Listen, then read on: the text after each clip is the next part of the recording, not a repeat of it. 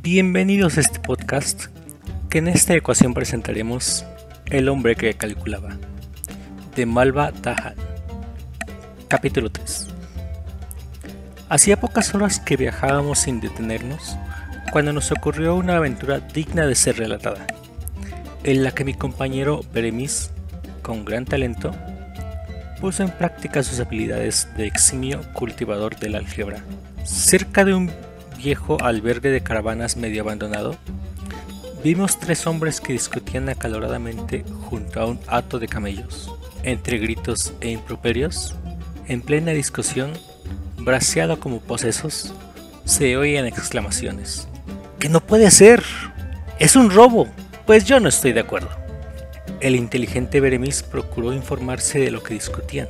Somos hermanos, explicó el más viejo y recibimos como herencia esos 35 camellos. Según la voluntad expresa de mi padre, me corresponde la mitad, a mi hermano Hamed Namur una tercera parte y a Harim, el más joven, solo la novena parte.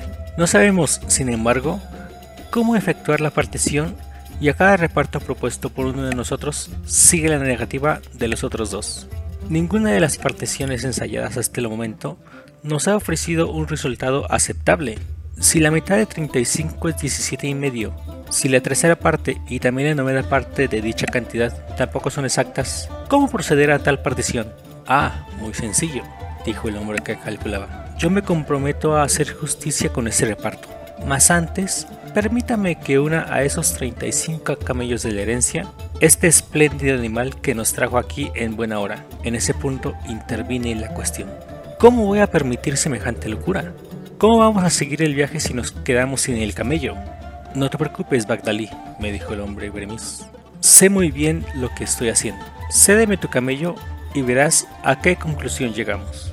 Y tal fue el tono de seguridad con que me lo dijo, que le entregué sin del menor titubeo mi bello Yamal, que, inmediatamente, pasó a incrementar la cáfila que debía ser repartida entre los tres herederos. Amigos míos, dijo, voy a hacer la división justa y exacta de los camellos, que como ahora ven son 36, y, volviéndose al más viejo de los hermanos, habló así.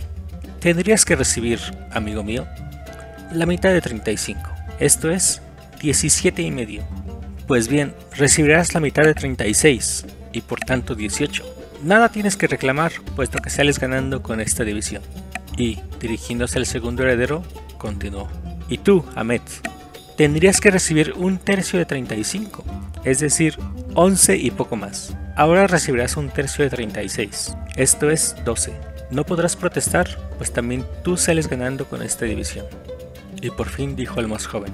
Y tú, joven Harim Namur, según la voluntad de tu padre, tendrías que recibir una novena parte de 35, o sea, 35 camellos y parte de otro.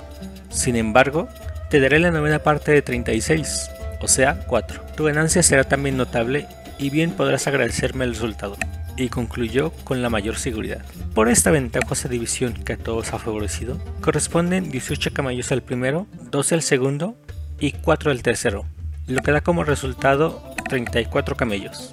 De los 36 camellos sobran, por lo tanto, 2. Uno, como saben, pertenece al Balalí, mi amigo y compañero, otro es lo justo que me corresponda, por haber resuelto a satisfacción de todos el complicado problema de la herencia. Eres inteligente, extranjero, exclamó el más viejo de los tres hermanos.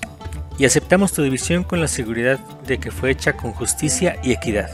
Y el astuto Beremis, el hombre que calculaba, tomó posesión de uno de los más bellos jamales del gato, y me dijo entregándome por la rienda el animal que me pertenecía.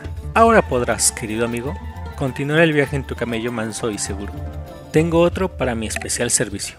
Y así, seguimos camino hacia Bagdad. Y este fue el capítulo 3 del hombre que calculaba.